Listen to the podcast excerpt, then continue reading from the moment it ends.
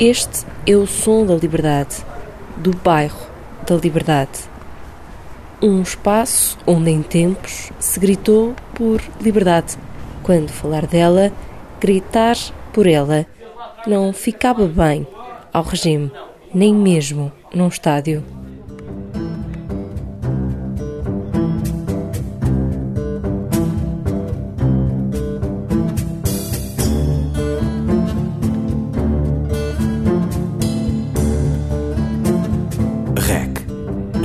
Em Construção. E digo liberdade, como eu disse, chegou à primeira divisão nacional de basquetebol. Acontece que, naquela altura, Liberdade esteve no, no pavilhão em 1960-61.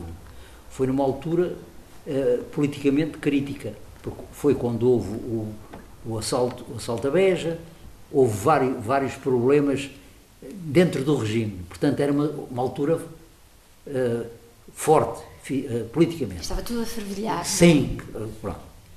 E está a ver o que é nós no pavilhão dos esportes, que agora é o pavilhão Carlos Lopes. E já viu o que era estarmos lá 30 ou 40 ou 50 habitantes aqui do, do bairro e a gente estar a gritar liberdade, liberdade, liberdade. Mas é uma palavra forte. Uma palavra forte que dá nome a um bairro lisboeta e ao clube que nasceu dentro dele, o Liberdade Atlético Clube. A última voz que ouvimos é de Carlos Alexandre, 52 anos. Ao lado está assentado Constantino Vidal, de 80. Dois homens num confronto de ideias sobre o que é ser morador antigo neste bairro, como eles são. Viveram na mesma rua, separados por quatro prédios e várias gerações. Provam que liberdade tem um sítio e um tempo. E é deste sítio, do bairro destes homens, o bairro com nome de coisa grande, que partimos para falar dela noutros bairros e noutros países. Eu sou a Catarina Reis e é comigo que fará esta viagem pela primeira de várias reportagens dedicadas à liberdade que o REC, Repórteres em Construção, vai lançar ao longo do ano na Antena 1 e na Antena 3. Livre, livre, ah, e o bom feeling. Tu conserva um bom feeling porque o Estado são pitbulls que mordem o teu building. Mas não incluímos, se dormirmos mais, conseguimos melhor descansar quando acordarmos, construímos. Chill,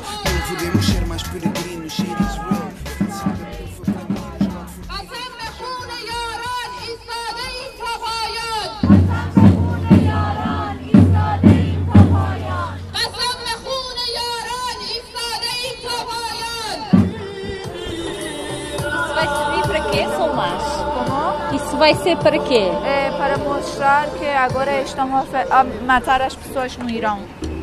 Ok, vais fazer uma corda então. É a forca, não é? É, A forca. sim, sim, sim. Sabes, não sei como se chama. Forca. É isso mesmo. Eu vou deixar para É, sim, eu não quero fazer. Não, dá-me stress. O que Solmaz Nazari fazia no momento em que a conheci diz quase tudo o que podemos contar hoje sobre a história do país onde ela nasceu, o Irão. Mas vamos contá-la a vários quilómetros de distância. A mulher iraniana de 28 anos está junto à escadaria da Assembleia da República, em Lisboa. Tinha deitado, diante dos pés, um telemóvel e nele passava um tutorial sobre como fazer de uma corda uma forca. Era simbólico apenas, mas as mãos dela tremiam. Solmaz não queria estar naquele papel. Estava ali para se manifestar em nome do povo do Irão, país do qual fugiu há quatro anos. Estão cá iranianos, portugueses e tantas outras nacionalidades que se juntam numa luta que pede urgência. Está a ser um sonho para ti estar em Portugal. É, muitas coisas que aqui não é nada. Vocês nem pensem, nem pensem nestas coisas. Para nós é um sonho. Ah, estão a morrer. Estão, a polícia, o governo está a matar as pessoas. E hoje, ah, especialmente, estamos aqui por isto. Ah, eu gostava, sempre gostava de defender as pessoas. Eh, eu estudei direito, foi muito difícil, eh, mas foi muito difícil porque eu tinha de estudar as coisas que não acreditava, não gostava. Eu estudava as coisas que estava contra das mulheres, da humanidade. Eh, Foi aí que começaste a perceber Sim. a real falta de liberdade? Foi, foi. E não, não conseguia, não podia eh, dizer nada na aula.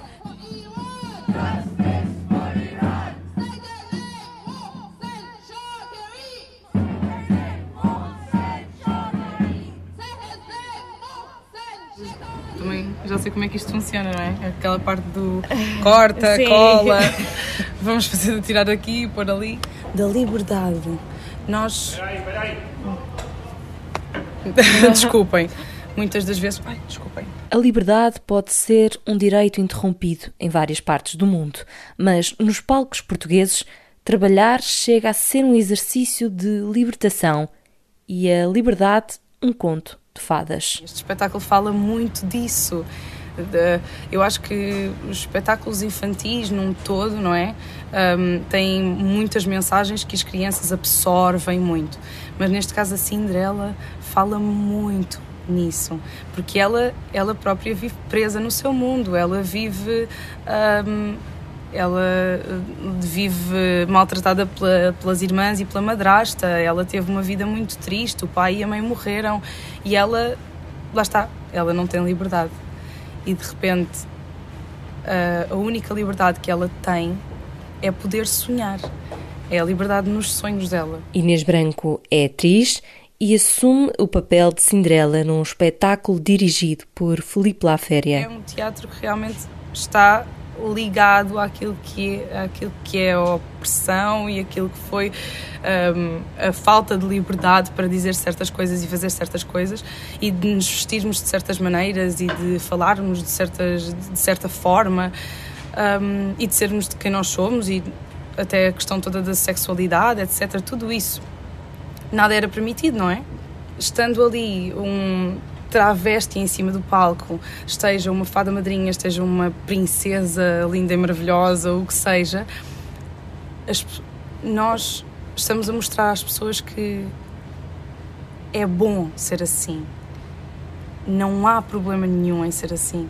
Por isso, sejam livres de fazer aquilo que quiserem. Sabermos viver com as liberdades uns dos outros e sabermos hum, coordenar tudo bem e aceitar, principalmente, acho que é, é bonito e acho que é assim que devemos continuar. Perdeu-se completamente essa identidade. Estava a dizer que E era nasceu uma uma, uma outra. Isto era uma aldeia. A, a parte lá de baixo era uma aldeia, porque nós- a- as famílias, ele sabe, todas estudavam. E havia um clube, que era, havia, que era o Liberal Atlético Clube, onde todas as festas, as pessoas do bairro juntavam-se lá todas. São memórias de um tempo e de uma geografia que já não existe como antes. A Rua B era a Rua Fina. Era onde tinha os estabelecimentos, mais tinha capelista, tinha farmácia, tinha talho, pronto, era Já a não é rua. assim? Já não está assim Não, isso acabou. Está isso tudo acabou. misturado? Está tudo misturado. Agora já não tem nada. A Rua B também foi. foi. a Rua B e Porquê na que não Rua tem B. nada? Quando nós dizemos não tem nada, é É difícil explicar. Estamos não a falar da realidade de São Constantino de 2 mil pessoas e agora estamos a falar de 10 casas. 10 casas. 10 casas com porquê? 8 pessoas. Porque realojamento, realojamento por causa do eixo norte-sul. Mas, mas foi mandado abaixo, Foi. fisicamente já não existe. é isso? Exatamente. Hoje só resta a Rua B, com nova construção e realojamento de outros lugares. De um lado, o velho e depois desmantelado Casal Ventoso. Deste, mesmo por baixo do aqueduto das Águas Livres, o bairro da Liberdade. Sobre a origem do nome só restam lendas e mitos para o apurar. Consta que o bairro da Liberdade foi chamado de Liberdade porque as pessoas chegaram aqui e começaram a construir livremente. Casas clandestinas em terrenos de ninguém. Até à década de 60, a maioria das casas não tinha água canalizada. Era o tempo em que os telefones só existiam nas tabernas e mercearias. Era mais livre nessa altura do que é agora? Muito mais. Era muito melhor. Nós, nós, oh, por exemplo, eh, eu, eu andava, no, e andava no Liceu Pedro Nunes. Eu andei no Liceu Pedro Nunes. Eu ia almoçar a casa. Eu ia a pé daqui, para, só onde é que é o Liceu Pedro Nunes? Sei. Para a Estrela. A hora do almoço, que era, eram duas horas, a gente saía ao meio-dia e vinte e entrava às duas. Vinha almoçar a pé, almoçava e outra vez. depois vinha outra vez. Portanto, não havia problema nenhum. Não havia problema nenhum.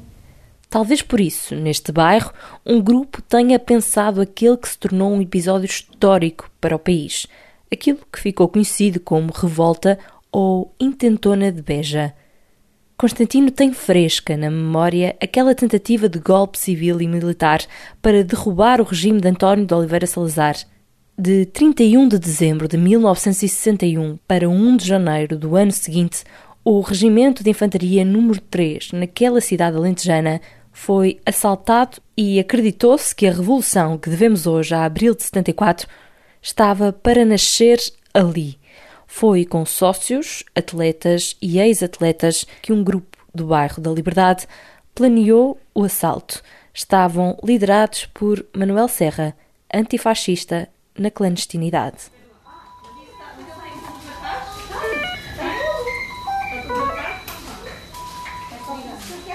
Ana Sartoris, 41 anos, enfermeira na Unidade de Cuidados Intensivos Neonatais do Hospital de Santa Maria, em Lisboa. Ana está lá no início de tudo, quando uma vida se forma e quando a palavra liberdade, embora não seja pronunciada, ainda tenha mais pura das formas. Recordo-me sempre do tirocínio que estava reservado às enfermeiras dos hospitais civis e a luta pelo casamento, pelo direito ao casamento durante o, o Estado Novo. Um, e, portanto, não foi assim tão há, há pouco tempo em que uh, o ser enfermeira era impeditivo de constituir um, uma família e, portanto, a redução do papel da mulher à, à domesticidade, uh, que estava muito patente até no próprio quadro legislativo um, de então. E, portanto, quando pensamos uh, naquilo que era, uh, naquilo que hoje é, é uma opção, não é? eu escolhi ser enfermeira. Um, na altura, portanto, ainda nos anos 30, e, portanto, havia aqui uh, a proibição um, de ter uma família, de constituir uma família, de ser casada com o exercício da minha da minha profissão, portanto, esta esta ideia de que a mulher casada ter um trabalho fora de casa uh, perigava a instituição família, porque separa uh, os membros da família. E é interessante pensarmos que foi quatro anos depois do 25 de Abril que é então emitido um despacho que torna o acesso de, de qualquer cidadão à rede pública existente. Se o SNS é sinónimo de liberdade para os portugueses, atrever-me a dizer que mais do que ser sinónimo é mesmo símbolo dessa mesma liberdade, que é, é símbolo da conquista da democracia e, e cujos benefícios recaem de facto sobre hum, os portugueses, mas também sobre qualquer cidadão em território nacional. O ter o direito a adoecer, a poder adoecer e também encontrar uma resposta em toda a rede pública de cuidados de saúde, é poder ser empoderado a ter mais saúde, a ter mais qualidade de vida.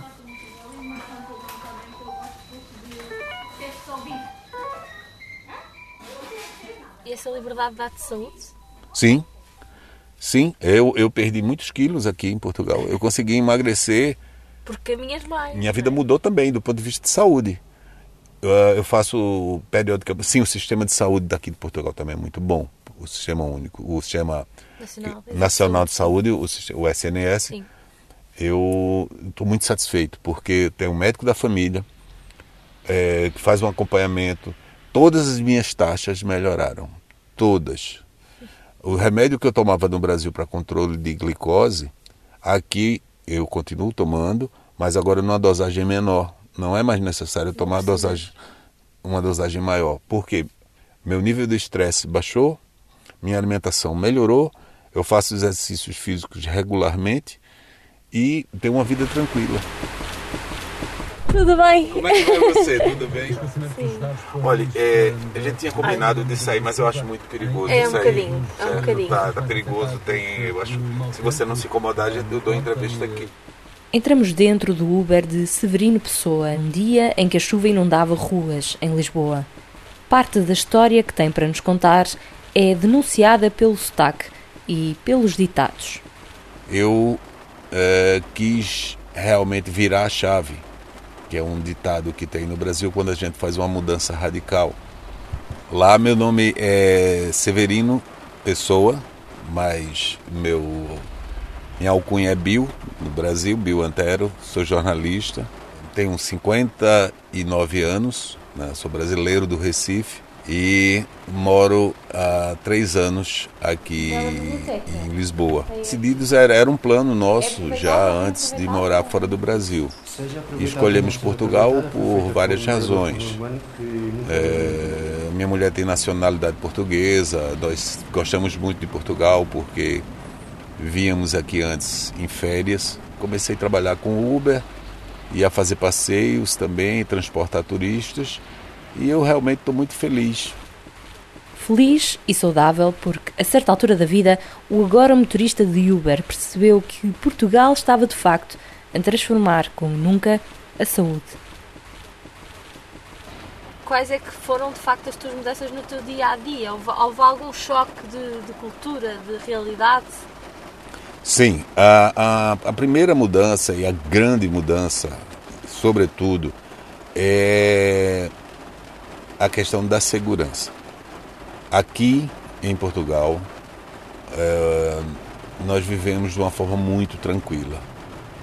Então podemos andar na rua sem medo, sem sustos, sem nada. Isto, para mim, foi o grande ganho. Nós criamos mecanismos de defesa e andamos. As casas têm todos os sistemas de segurança, muros altos, a gente não anda eh, muito tarde da noite na rua. Nós escolhemos as áreas da cidade onde, onde podemos an- andar com mais tranquilidade. Enfim, essa, essa série de precau- precauções, né, não usamos, eh, por exemplo, telemóvel em determinadas situações para não sermos assaltados.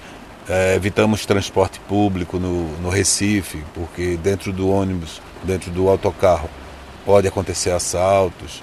Então, isso tudo é, isso é uma rotina que acaba deixando a gente muito infeliz. E estarias aqui no carro de portas abertas? Aqui no Brasil era muito difícil a gente estar nessa situação agora, a não ser que fosse num lugar que eu tivesse total confiança.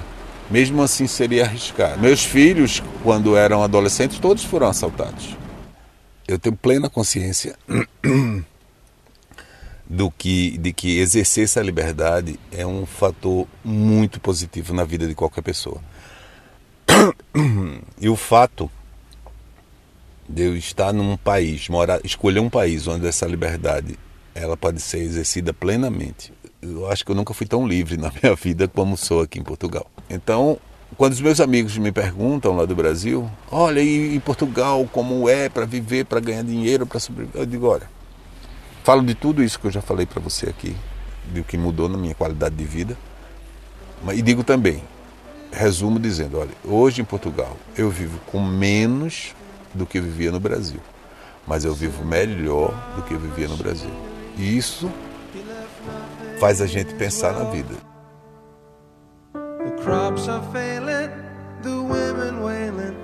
Então, e sobre o futuro da liberdade, das nossas liberdades? O que temos a dizer? O meu nome é Daniela Bento, tenho 36 anos, moro em Lisboa. Neste momento afirmo como uma mulher trans não binária, ou, ou dentro destes espectros, uma pessoa a género. Daniela já foi outra coisa, uma transição que foi como o desconstruir de uma paisagem, como aquela que muda quando um país se torna livre. Faz hoje parte de uma luta coletiva maior do que ela própria. Está na direção da Associação ILGA, em Portugal. A liberdade passa também por podermos existir.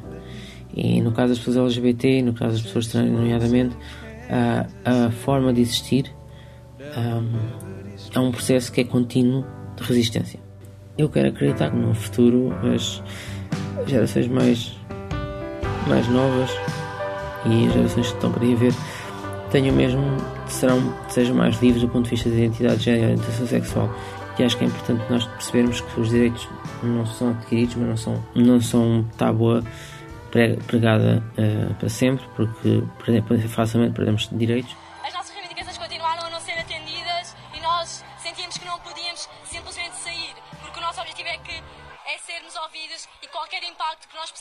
Seja nas escolas, seja nas faculdades, é mínimo comparado com o impacto que vamos sofrer com a crise climática.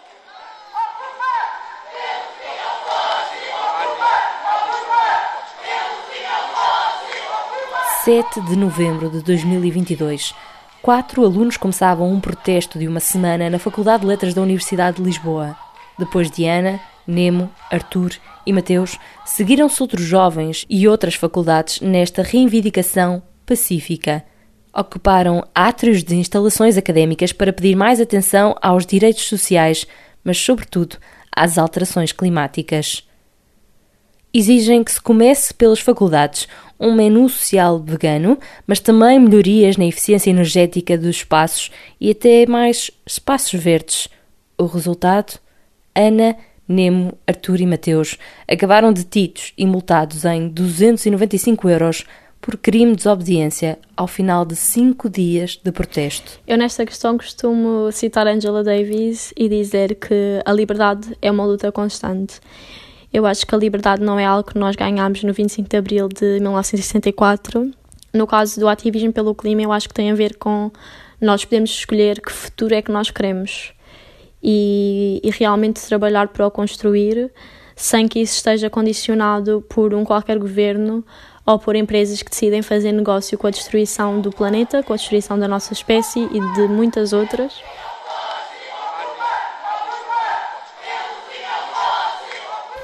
Olá, meu nome é Ana Carvalho, tenho 23 anos, eh, sou uma das ativistas que fez parte do movimento Fim ao Fóssil Ocupa.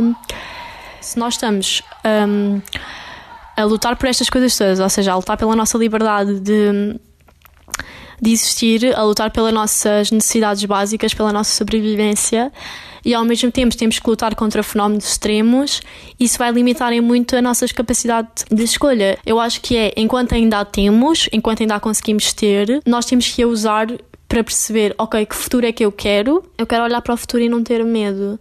Quero olhar para o futuro e pensar que as coisas vão vão melhorar. A paz, o pão, habitação, saúde, educação. A paz, o pão, habitação, saúde, educação. Um último tema e a minha última pergunta é para si, enquanto eurodeputada, o que é que significa a liberdade? A paz, o pão, a habitação, saúde e educação. Uh, a paz e a liberdade uh, são duas, uh, dois bens que normalmente são tão melhores quanto menos temos consciência deles. É justamente não estarmos, digamos, formatados por nenhum conceito e por nenhuma definição. Podemos trilhar o nosso próprio caminho e fazê-lo sempre sabendo que a nossa liberdade uh, tem de respeitar a liberdade dos outros, senão não é uma verdadeira liberdade. Mas se nós nunca tivermos a liberdade económica, será sempre difícil às pessoas emanciparem-se. E por isso é que eu tenho falado muito do rendimento básico incondicional, que podia ser um mecanismo para as pessoas. Marisa Matias, Carlos Zorrinho, Paulo Rangel e Francisco Guerreiro, Bloco de Esquerda, PS, PSD e Verdes. A liberdade na urgência da voz de quatro eurodeputados portugueses, apanhados nos nossos microfones. Olha, primeiro do, do Parlamento em si, eu não estava à espera que fosse algo tão descontraído. É muito interessante porque eu não estava à espera de almoçar, por exemplo, ao lado da Presidente. Rita Mortinho tem 23 anos, é jornalista da RTP e uma das jovens participantes nas anteriores edições do REC, Repórteres em Construção. A minha primeira reportagem no REC foi hum, numa. Portanto, o tema era o silêncio e eu fiz sobre a violência doméstica. Passados mais de dois anos desde esta reportagem, foi o silêncio, o som que mais marcou Rita quando chegou ao Parlamento Europeu, em Estrasburgo, para assistir à entrega do Prémio Sakharov no passado 14 de dezembro. Um prémio para a liberdade de pensamento entregue ao povo ucraniano. O som de uma outra liberdade. Há um momento do discurso do Zelensky em que ele pede um, um, um, minuto de silêncio por todas as vítimas ucranianas, mas eu acho que não conseguimos expressar uh, em televisão a emoção que estávamos a, a, sentir, todos nós. E de facto senti-me muito privilegiada em poder ter experienciado esse momento em concreto, mas também de ter vivido toda esta, esta experiência.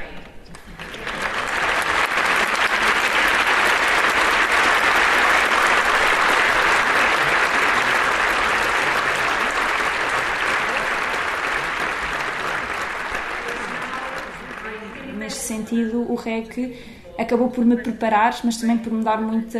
Hum, ou seja, preparou-me eh, enquanto jornalista, mas também uma coisa boa do REC é que nos dá muita liberdade criativa. Acho que é um momento sério em que podemos deixar de, de, de brincar aos jornalistas eh, porque são peças que acabam depois por ser publicadas e é ótimo para nós, enquanto portfólio, enquanto uma oportunidade de reconhecimento do nosso trabalho mas também dá-nos espaço, dá-nos liberdade, ouve as nossas ideias. Deixa-me ser liberdade, liberdade, à minha volta. Deixa-me controlar o meu brilho. Liberdade, liberdade, à minha volta. Deixa-me ser liberdade. Abrimos agora uma nova temporada do REC e mantemos a parceria com a RTP. Todos os meses vamos trazer à antena um programa feito na íntegra por estudantes do ensino superior dos cursos de comunicação social e jornalismo de todo o país. Tudo isto com o apoio da equipa editorial do REC, de um elemento do Senjor, o Centro de Formação de Jornalistas, e de um jornalista convidado que, em cada programa, assume o papel de editor. Na próxima temporada trazemos às antenas 1 e 3 e ao site do REC o tema Liberdades. É uma espécie de antevisão das comemorações dos 50 anos do 25 de Abril, um marco histórico nacional que não pode de todo passar despercebido e que ganha forma e destaque também através do Repórteres em Construção. Vamos continuar a privilegiar a reportagem. Somos um projeto focado neste género jornalístico, mas o programa do REC assume uma nova dinâmica, apresentando-se agora como um magazine radiofónico. A reportagem, enquanto género nobre do jornalismo, continua a ter destaque no REC, mas abre-se espaço para propostas que trabalhem as histórias através de outros géneros. Miguel Midões, atualmente presidente da direção do REC. Um lugar que nasceu depois do quarto Congresso de Jornalistas há seis anos e a partir do qual se quis fazer ainda mais livres dezenas de estudantes de jornalismo no país. E a gente estar a gritar liberdade, liberdade, liberdade. Bem? Mas é uma palavra forte. REC Repórteres em Construção. Deixa-me controlar o meu brilho